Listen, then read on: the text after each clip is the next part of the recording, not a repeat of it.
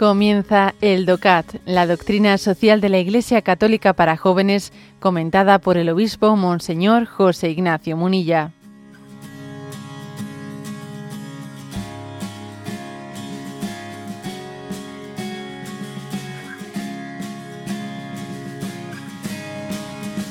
Punto 130. ¿Es lícito que los políticos, perdón, que las políticas familiares intenten influir en las decisiones de los matrimonios? Y responde, sí, las políticas familiares pueden intentar promover en mayor o menor medida la procreación, siempre que lo hagan desde la perspectiva de su importancia para la sociedad y el bien común.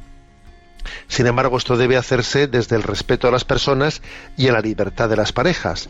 La política puede incluso debe informar sobre la situación demográfica y promover medidas que beneficien, por ejemplo, económicamente a las familias con hijos.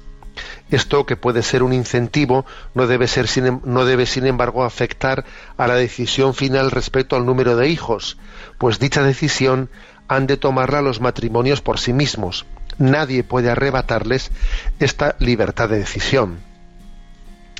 Bueno, apunta, pregunta, por lo tanto, el número 130 sobre el tema de políticas familiares.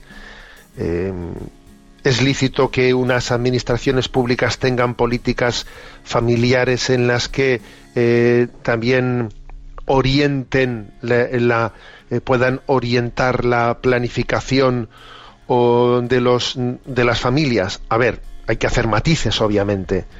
Mm, desde luego, en absoluto será moral que pretenda, eh, pretenda el Estado decidir qué, qué número de hijos deben de tener las familias. Eso sería una, una intromisión absolutamente eh, vamos, impresentable. ¿eh? Y esto estamos continuamente siendo testigos de ellos. ¿no? me refiero únicamente al tema del gobierno chino, que durante mucho tiempo tuvo la política de prohibir que, en China los matrimonios tuviesen más que un hijo, incluso llegando a imponer el aborto para aquellos que tuviesen el segundo, el segundo embarazo, ¿no?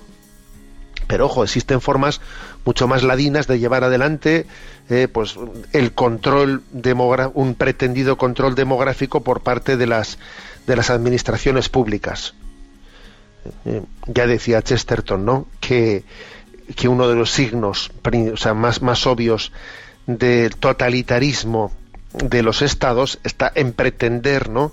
meterse a decidir, a controlar la decisión de las familias, tanto en materia educativa como en, como en materia de procreativa. Eso es uno de los signos más, más evidentes de que los estados son totalitarios, ¿eh? que estén entrando hasta ese núcleo tan íntimo de la familia. Lo que sí será, eh, lo que sí será correcto es que los estados se tomen en serio pues lo que lo que son las eh, bueno pues los retos demográficos y que por ejemplo no pues en un momento como el actual en el que existe pues una pues una crisis demográfica que es que que es sin precedentes no en este momento tenemos una crisis demográfica tremenda tremenda no España eh, junto con Italia es curioso no y junto con Portugal en este momento somos los países del, del mundo con índice de natalidad más bajo y eso, eso está condicionando el presente, comprometiendo el futuro. Eso quizás es uno de los eh, factores más graves que acontecen entre nosotros y, y unas administraciones públicas lógicamente eso tienen que tomárselo en serio y tienen que bueno pues suscitar una o lo contrario de lo que se está haciendo vamos a ser claros no suscitar una conciencia de bueno pues la, gran importancia de la transmisión de, de la vida a las nuevas generaciones pues porque, porque una sociedad sin niños es un, gran retrato de una sociedad en crisis, sin esperanza. ¿Mm? Y no solo por factores económicos, ¿eh? por el hecho de que necesitamos quien cotice, que esto es lo que se suele decir, como mucho se dice esto, es que quién va a cotizar, quién va a cotizar. Ese suele ser el argumento, ¿no? A ver, es que no únicamente quién va a cotizar, es que eh, allí donde no se ha transmitido la vida es un claro reflejo de que hay una enfermedad en el alma, que en gran parte esa enfermedad del alma quien la cura es la inocencia de los niños, ¿eh? que nos ayuda a, dar lo mejor de nosotros mismos y a, olvidarnos de nuestro egocentrismo. Porque tener familia supone olvidarse de uno mismo, dar la vida, no buscar la propia comodidad. Es que ser padre, ser madre, es que supone darlo todo, supone darse, darse. Es que, claro, es que en el fondo es el, es el puro narcisismo el que está detrás de esta crisis de natalidad tan grande.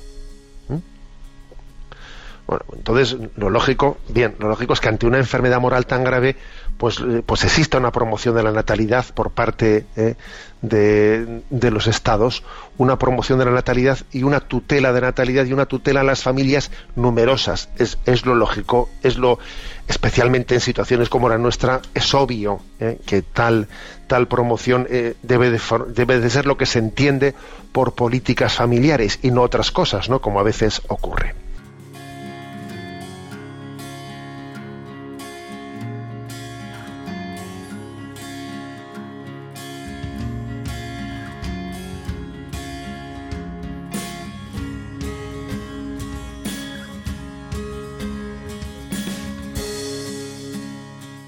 Has escuchado el DOCAT, la doctrina social de la Iglesia Católica para jóvenes, comentada por el obispo Monseñor José Ignacio Munilla.